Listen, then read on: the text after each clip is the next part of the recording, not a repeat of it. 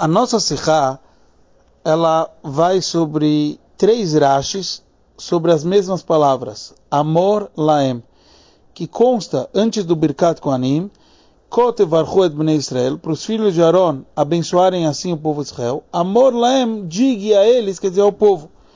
O Rashi nos traz, no primeiro Rashi, que ter escrito amor é que nem Zachor e Shamor. E o Rebbe nos explica que ele está querendo nos explicar que o conceito de Zachor e Shamor é a, o cuidado que a gente tem no Shabat. Shabat, ele existe, ele sempre volta a acontecer. Assim também é um dever constante o Birkat Kohanim. Então, mesmo que a gente faz Birkat Kohanim quando a gente faz, mas é um dever que existe constante, que ele volta a acontecer. Esse é o conceito de amor, quer dizer, nesse é um mandamento divino constante. Depois, está escrito no outro Rashi, amor laem, diga a eles, shiu kulam shomim, que todos escutem. No, no significado, porque está escrito a palavra laem no plural, a eles. Então a gente entende que todos devem escutar.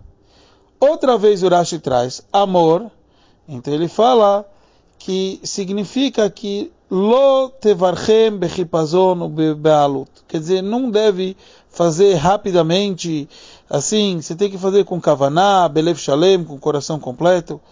O Rebbe nos explica que aqui o Rashi quer acrescentar que uma vez que a gente está abençoando a cada um em particular, que a gente sabe que está escrito Yevarechecha, quer dizer, Hashem vai te abençoar.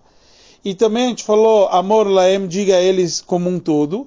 Para a pessoa ter a kavaná, a intenção correta, eu preciso fazer essa bênção com tranquilidade, sem as pressas, senão eu não consigo pensar que todos conseguem me escutar bem e também ter a kavaná que cada um em particular seja abençoado o conceito de Yevarechecha e Veishmerecha, que Hashem te, te abençoe, também te cuida, como a gente sabe, quer dizer, é o, tanto o lado positivo quanto o cuidado para não ter nada de negativo que te prejudique.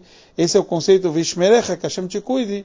Lembra o mesmo conceito de Zachor e Shamor, da gente lembrar o Shabbat e cuidar do nosso Shabbat. Então também é o conceito do positivo, com o cuidado de não ter nada que nos prejudique, que assim seja para todos nós.